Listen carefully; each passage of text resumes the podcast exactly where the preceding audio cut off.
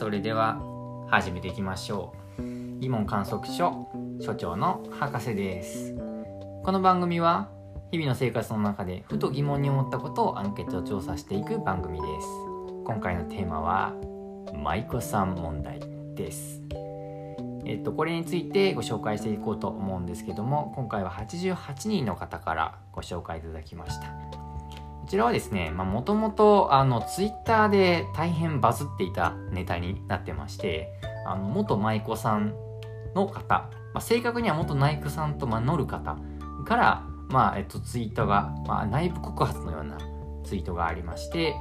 まあ、こうこの世から抹消されるかもしれないけどこれがあの舞妓の実態ですって言ってまあそのいろいろ、えー、未成年なのにお酒を飲まされたり、まあ、お客さんと、まあ、お風呂に入るとか、まあ、そういうようなのが、まあ、行われていますと。でこれが本当に伝統文化なのか今度考えていただきたいと今一度考えていただきたいというふうになんかこう告発したというのがありました。でまあいろいろ皆さんのね意見がこうツイッター上で溢れ返っていたわけなんですけど、まあ、ちょっとその辺どうなのかなっていうことで今回我々調査してきたという感じになります。はい。ということなんですけど局長これに対してどうお考えでしょうか？はいいやこれこれはちょっとツイッターでバズっていてこれはちょっとしなけしなければと私もねちょっと思ったわけなんですけど、うん、まあ、日本の伝統と社会の闇っていうところで、うん、結構ねいろんな意見がありましたよね。でこれ本当にバズってて、まあ、引用コメントだけじゃなくて引用リツイートもまたその引用リツイートコメントでもなくまた別のところで関連するものがバズっていったりとかしていて、うん、まあ、本当にね四方八方いろんな意見が出てたんですよね。うん、であのどうしてもツイッターって自分がフォローしてたりとか自分の考えが近かったりとかなんか関連するものじゃないと見れないじゃないですか。うんだからねもうちょっといやツイッター全体の反応が見たいっていう 気持ちがあり、うん、まあちょっとじゃあ試しにあのここでの中でねあのアンケートだとどんな感じでなるのかなともちょっと俯瞰をしたいなというふうに思っています。うん。ということで、はい、えっと、今回質問としてはこのツイートに対してあんたのご感想をお聞かせくださいということで、まあ、集めてみました。はいということで、まあ、あの、集まった結果なんですけど、まあ、大体は、やっぱりこの、何ですかね、あの、舞妓さんの働き方の実態に対して、よろしくないと、うん、まあ、この元のツイート主の人に賛成している方が結構多い感じですね。うんうん、で、まあ、いけないっていう人の中では結構やっぱポイントになってるのは法律に触れるかどうかとか、まあ、法律をちゃんとこう、ね、あの、適用させるべきだっていう、うん、適用させるべきだと。未成年飲酒とかね、うん、そういうところですよね。うん、のがあってあのまあなかなかそこがポイントになっているなというふうには思ったんですけど、まあ、あと伝統として残すのは賛成だけれども、まあ、中身は見直すべきと。まああのね良くないこともあるよねっていうのがあります。でえっ、ー、ともともとツイッターとかで結構出てたのは舞妓さんってもともとそういう仕事っていうのは、まあ、よく知られているはずだと思うのででそれに対してこんなことがっていうのを言われてもそんなの知らなかったこ知らなかった人がいるってことに驚いてるみたいなのはまあ出てたんですよね。でまあ今回でもいくつかまあそういうのはあったんですけどもやっぱね意外とそれ数がな集まらないというか賛成してる人は少なかったんで、そこはなかなかやっぱり少数派なんだなっていうのがありましたね。どちらかといえば舞妓さんのポピュラーイメージはやっぱりあのであの伝統とかそっち側の憧れのイメージに持っててもそれは仕方ないよねっていう、うん、まあ人も、まあ、結構多かったのかなっていう感じがしますね。そうですね、うんまあ実態まではなかなか見えてこないので、うん、ちょっとこう驚きを持ってみんなに発給したというか、まあ認知が及んだっていう感じなのかなと思ったんですけども、うんうんうん、いや、まあ、今回のこのネタね、うん、やっぱりさんそういろんなねこう人の意見が出てて、そうですね、いろんなこうみんながもうこういうことに対してどう見てるかっていうのが、うん。うん、なんかあの何ですかね。結構他のものに照らし合わせて見ていくと、うんうん、他のねこうもんこう社会問題みたいなのと、うんうん。こう対応させながら見ていると結構こう面白いなと思って考考えてたんですよね。社会問題え、うんっていうのは？なんかいやえっとねまあ、ちょっとこの元々のお題からだんだんそれていきたくって、うん。今回こう若干関係ないあの、ね。トークに流れていくは するんですけど、うん。いやこのやっぱりねんこの仕組み変えた方がいいとか、うん。これは良くないとかこう、なんだろうねこういう文まあ、化を、摘発すべきだっうたりとんか、ね。正すべきっていうのはすごいあるんですよね。うんうんうん、でこれちょっと見てて思ったのは、うん。やっぱねその良くないみたいなのは、まあ、言う分にはもちろんただなわけですよ。で世の中変えるべきっていうのも、そこに何にもこうコストがかからない場合は、うん。まあ、別にねいやそれなんか良くないと思うから変えるべきだっていうのはいいと思うんだけど、うん。これよくよく考えると、うん。よくよく考えると僕が思うのはその良くないと主張するからには、うん。良くないということを受けて誰かがアクションを起こさなきゃいけないっていうのがあると思うんですよね。なるほど。なんていうか、うん問題言ってるだけで何もやらないっていうのはうん。ぶっちゃけ何も主張してないのとなんか良くないと思ってないのと同じじゃんっていうことで良くないと思うんだったら世の中変えなきゃいけないっていうことだからうん。世の中変えなきゃいけないってなるとそれは必然的にうん。時間とお金と労力がかかるわけですよ。時間を活動する議論するのにお金がかかる、で政治家がそのいろいろやるっていうのは、まあ、うん政治家が運用するね活動の資金をこう費やすわけになって。うん。でもちろんその法律改正みたいなのとかそういうね地域のその制度のねうん厳罰化厳密化みたいのにも労力もかかると。でいうことを考えるとこれはやっぱり有限のリソースを費やす問題になってるわけですよ。まあ、なんなら伝統ね文化の文化のリ再あリスタートから始めないといけない問題でもありますもんね。そうそう。めちゃくちゃうん、こう大変だと思う。確かにすごい労力かかりますよねこれね。そうそう。うん。でそう考えるとこの問題ってやっぱりそのそれが正義か悪かとかそういう問題もあるんだけど、うんうん。じゃあ実際にそれにどれぐらい対処すべきかっていうのの、もう一つなんか一歩優引いた見方があるのかなというふうに思ってて、うんでこの金がかかる時間がかかる労力がかかるって結構大事なポイントだと思うんですよ。うんうんうん。なんでかっていうと、うんうん。これって例えば世の中の社会問題ってたくさんあるわけじゃないですか。うん。で今こうなんかあんまりこれね、うん。賛成する人は多くないとは思ってるんですけど、うん例えば舞妓さん良くないって言っても、うん。じゃあよこう日本の中に舞妓さんって何人いるのって時うんに、うんうん。まあ言うてそんなにいないと思うんですよ、まあ、正確な数はしないんですけど、うん。まあいて数百人とかそういうレベルだと思うんですよね、うんうんまあ他の水商売してる人たちもいると思うんですけど、うんうん。そういうのとはまあちょっと別にして舞妓さんの問題とするとうんうんうん。数は少ないわけですよ、うんうんでもその人たちのその働き方環境を変えるのうに、ん。多くのその政治的なお金がうん。かかると考えると、うん本当にそれはそこに投資すべき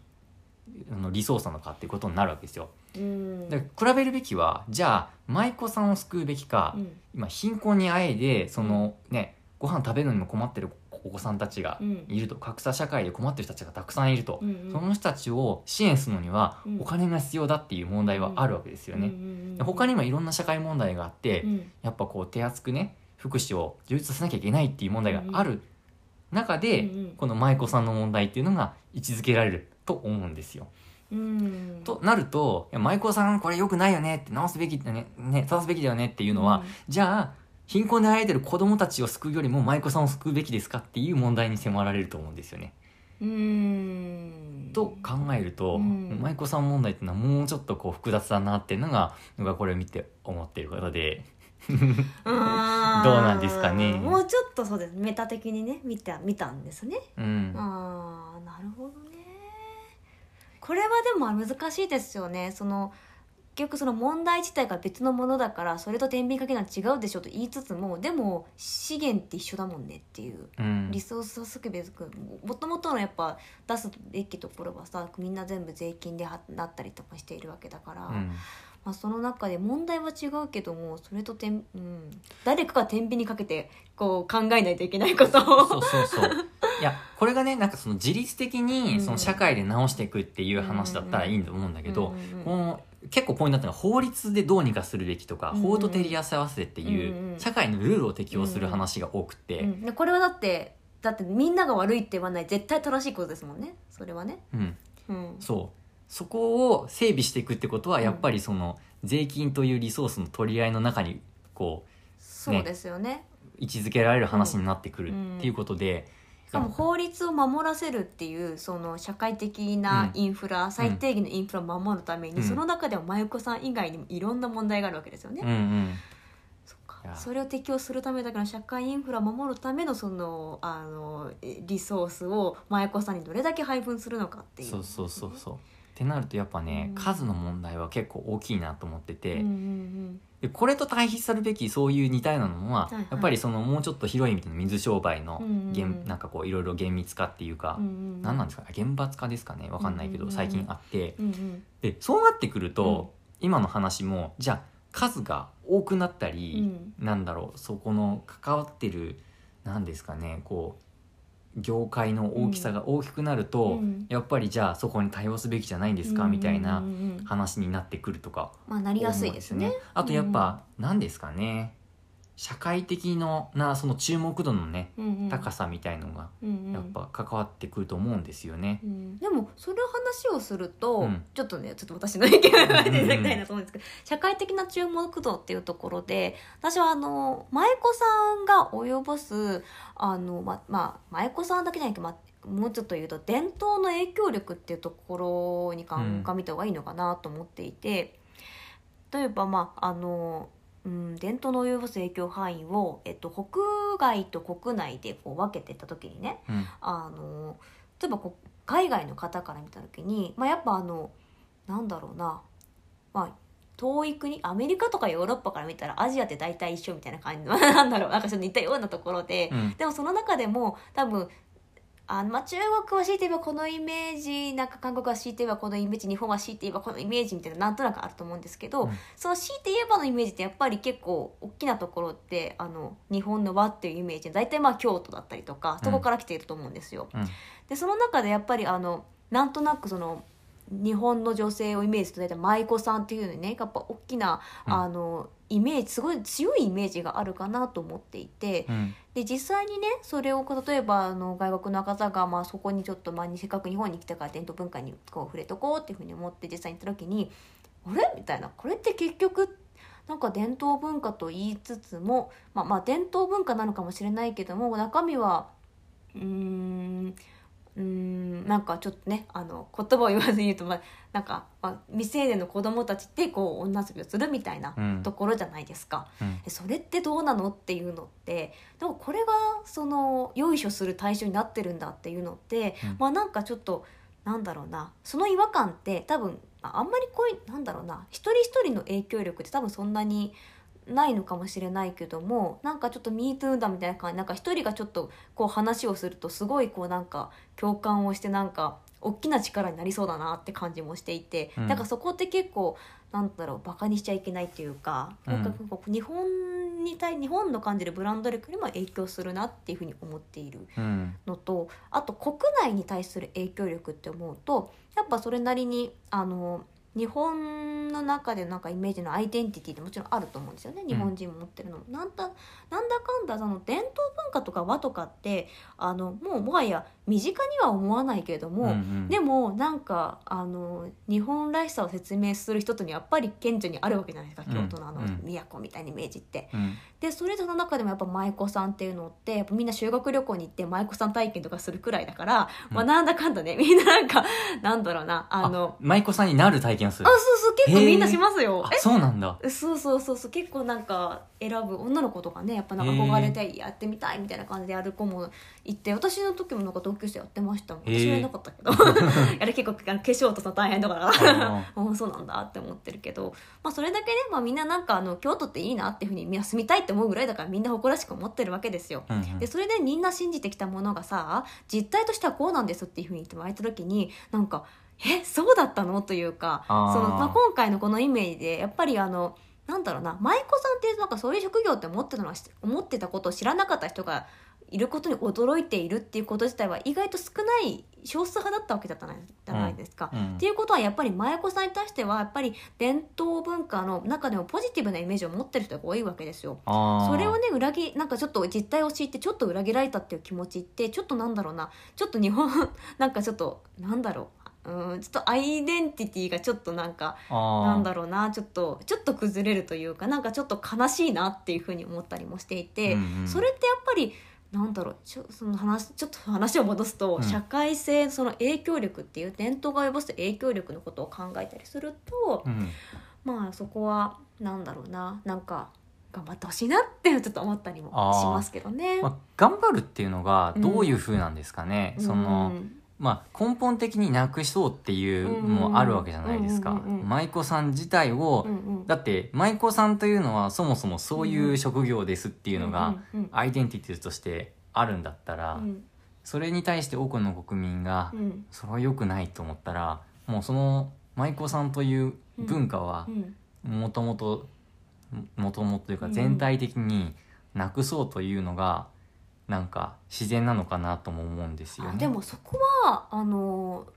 その舞妓さんのお仕事のアイデンティティは何かって私それすごいいいポイントだと思っていて、うん。それが本当にあの例えばお酒を飲むことだったりとか、うん。あの混浴をすることってそれってアイデンティティなのかってわかどうどうなんだろうってもちろん思っていて、うんやっぱわか舞妓さんっていうくらいだから、まあまあ、なんて言うんだろう。舞うのが仕事っていうか皆さん癒すのがお仕事だったりとか、うん。まあ私もあんまり舞妓さんのにわかなんで全然わかんないんですけど、あのその場を楽しむことがお仕事っていうななんて言うんだろうな。ホスピタリティ的な話であれば、うん。必ずしもお酒を飲むっていう手段を使わなくてもいいかもしれないって思うと今の文脈に合わせた舞妓さんらしさっていうのもあるのかなって思ったりもするんですよね。あ。例えば稽古遊びとかそのうん。お遊びをするっていうのは多分そうだと思うんですよ、うん。酒お酒の席を盛り上がらせるって中でお遊びをするわけじゃないですか。うんなんかねなんかそのなんでそれが生まれたのかって多分お客さんを喜ばせ喜ばせたいから。でお客さんは多分時代とともに変わっていて、今のお客さんが喜ぶことなんだろうって思ったりもすると、うんうんうんまあ、なんか必ずしもそれをしなくてもいいかもしれない。っなるほど。て思った。りそれがさっきのちょっとコメントにもあった。まあ、うん。伝統自体は賛成だけど、うんうん。の中身としては見直すべきっていう、うん。時代とともに変化するっていうのはなかなかこうなるほどなっていそうう感じは。大事なものはもちろんあると思うんだけども、時代とともに変化するものもあったりもするっていう、うん時代の見方っていうね。うんうんううんん。なんかでもそれで言うとよくあるのが、うん。いや今のこれってまあぶっちゃけこうなんていうか形だけ残した偽物で、うん昔は本当のなんちゃらを言ったんだよみたいのってよくあるじゃないですか。かだからもうなんかそれってある意味時代とともに変化してるとも言えるけど、うんうん。もうある意味のその表面の皮だけ残して中身がなんか失われたみたいなのって、多分あると思うんですよね。だからそういう意味で言うと多分後世の歴史にどう考えこう書かれるかっていうと、なんか本当はもともと舞妓さんっていうのはこういう存在だったけど、まあ21世紀の初頭らへんからその辺の問題が浮上し、うんその形式だけがうんうん。こう受け継がれましたみたいなうんうん言われ方をするのかなとか思うとまあうん。もともとの本質がどこにあったかはその捉え方をどうするかによって、うんうんうん。そのどうね、今みたいな言い方をされるかどうかわかんないけど、今今なんかこう裏で行われてるみたいなことが、うんうん。そういう文化の中の実はこう歴史上はコアな部分であったりして、うんうんうんそこを時代に合わないからといってこう、うんうん変えるとなんかなんだろうね。昔は本物だったみたいに言われるこようなこう変化になっていくのかなというふうに思いました。あーでもそれは多分結果的にどう受け止められるかもいる気がしますよね。うん、多分それは本質としてはこうですよっていうことを示していてそれがこううまく調和するんだったらそんなに言われない気がしなくもないんですよね。いや例えばなんか、うん今私いい例がピンとこないですけど、うん例えばなんか今なんか大きななんかグッチとかさシャネルとかさ、なんかいろいろなんかうん。大きなあの素敵なブランドさんとかあるじゃないですか。うん。であそこら辺ってもともとはさ、あのー最初はもともとカバン屋さんでとかもともとはグッズ屋さんでっていう感じでね、そこでこう真摯にこうあのものづくりをしていたところですけど、うん。まあ、そこからなんか、まあ、いろんなあの財閥なんかその、うん。いろんな権威やら、うん。まああのまあ商商業に利益を生みましょうっていうところだったりとか、まあ、いろいろありながらも、うん。でもなんかそこのそのブランドらしさみたいなのがあったわけである今でもね、うん。こうあるわ,、うん。あるわけじゃないですか。その核となるアイデンティティはね、やってることだったりとか変わってるかもしれないけどまあ社員とかとこら辺ちょっと服屋さんとかだとずっと服屋さんじゃんって思うかもしれないけどうん。あの実は昔は何々やってたけど今はあの何々なんか別の業界に転換してますっていうところもあるわけで、うん。だから結果的に良ければ多分それはあのよく捉えられるし結果的に悪い方向になってれば、あの形式だけだねって言われるんだろうなってああ思いますけどね。まいい悪いって結構難しいですよね、うんそれうんうんうんうん。なんかねそこもやっぱいいと思う人4割悪いと思う人、まあどっちかな、いいと思う人6割悪いと思う人4割みたいになって、うんうん。おじさんたちは昔はよかったとか言って若い人たちはもうじじいたちがなんか言ってるぜみたいになるのかなっていうふうに思ってて。うん。まあでも伝伝統だから他と重さが違いますよね。ああ、ね。だからなんかうーんどうなんですかね。なんか伝統なんだろうな。やっぱりなんか私はねみんなにとってなんかいいなって思える伝統が残っていった方がね私は嬉しいなっては思いますけどね。まあそうですよね。これは間違いまあないことだけど。やっぱ,、ね、やっぱその評判を考えたら絶対そうなんですよね あの博士もいろんなこと言ってるけど、あのこれはねあのいつもじゅあのここここ押しておきたいんですけど、うん。やっぱねフェアネスをね 重要視してるんですよ。で自分の個人的な主張は置いておいて、うん。うんこれに賛成する人だったら何と考えるか、うんうん。反対する人だったら何と考えるかとか、うんうん。これはじゃあ実際にどういう問題が裏にあって、こうねその単純な答えを出してはいけないのかとか、うん。そこをね結構重要視するので、うんうん。ちょっとねあの世の中的にはねあんまり賛成を得られないだなってことは もうね十分分かってるんですよ。十分分かってるんだけどやっぱそういうことを整理するのもな、うん。うん大事かなと思って、うんうんちょっといろいろ話してるんですようんね。うん。うん。ちょっと話がまたさらにちょっとこれるんですけど いやこれねあの、いい例が一つあるんですよ。うんうんうん。あのスペインで闘牛あるじゃないですか。はいはいはい。闘牛って今ね廃止されてるんですよほとんど。あーあれねほとんどのね。そうそう。だってやっぱスペインのうんうん。伝統文化というかこう、はいはいはいはい。芸能なんですかって言ったはいら闘牛じゃないですか、でも実際スペインにもうね闘牛ってほとんどないんですよ。あそうなんですね。ほとんどの都市で禁止されてると、うんうん残酷だからっていうことなんですよ、いうんうんうん。それもやっぱりなんですかね、まあ、実際にはこうおじさん殺さない闘牛やりましょうとか、うんまあ、廃止しましょうみたいのって、うんうんまあ、あるかもしれないけどそれはまああれはもう本当の闘牛じゃないんだよとか、うんもう闘牛っていう文化はこの国から失われてしまったんだよみたいな話を多分あの国の人たちはしてると思うんですよね。うんそれに対応するのが我が国では舞妓さんになるのかなと思いました。ああそれはスペインでもまだそのじゃあ限られたところでやってるっていう感じなんですか？認可されてるとこだけ。そう、マドリードはまだ大丈夫だけど、うんバルセロナとかはもうダメっていう感じらしまあでもあれですよね。その亡くなることの影響力もあるからもうそこ結構難しいですけど、うんだから数を減らすで本当にどちらかというとかなり管理をしてる中で伝統を続けるっていうことを選んだっていうところですかね。うん。でもこれもさ舞妓さん数少なければいいのかっていうと、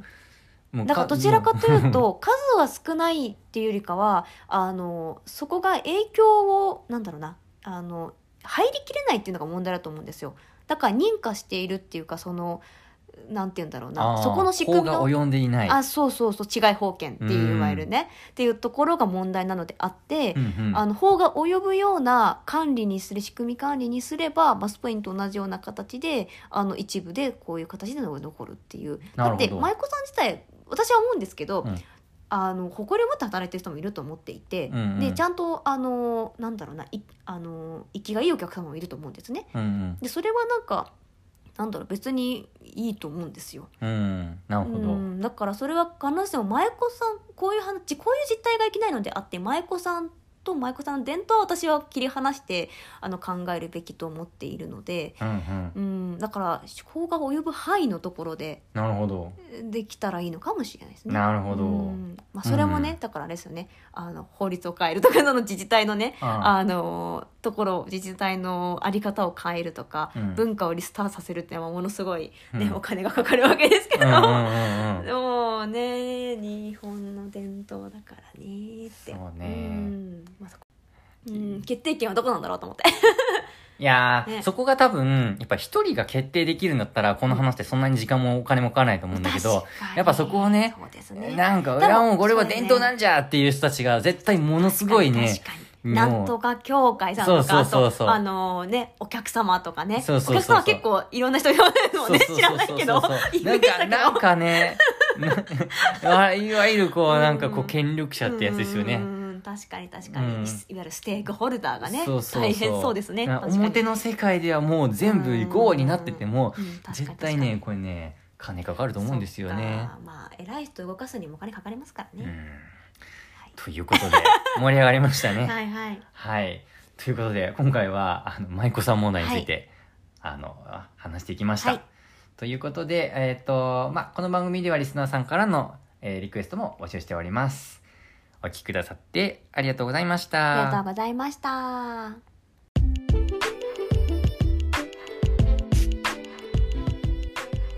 この番組では意見共有プラットフォームアスカを用いて調査を行っています。アスカについて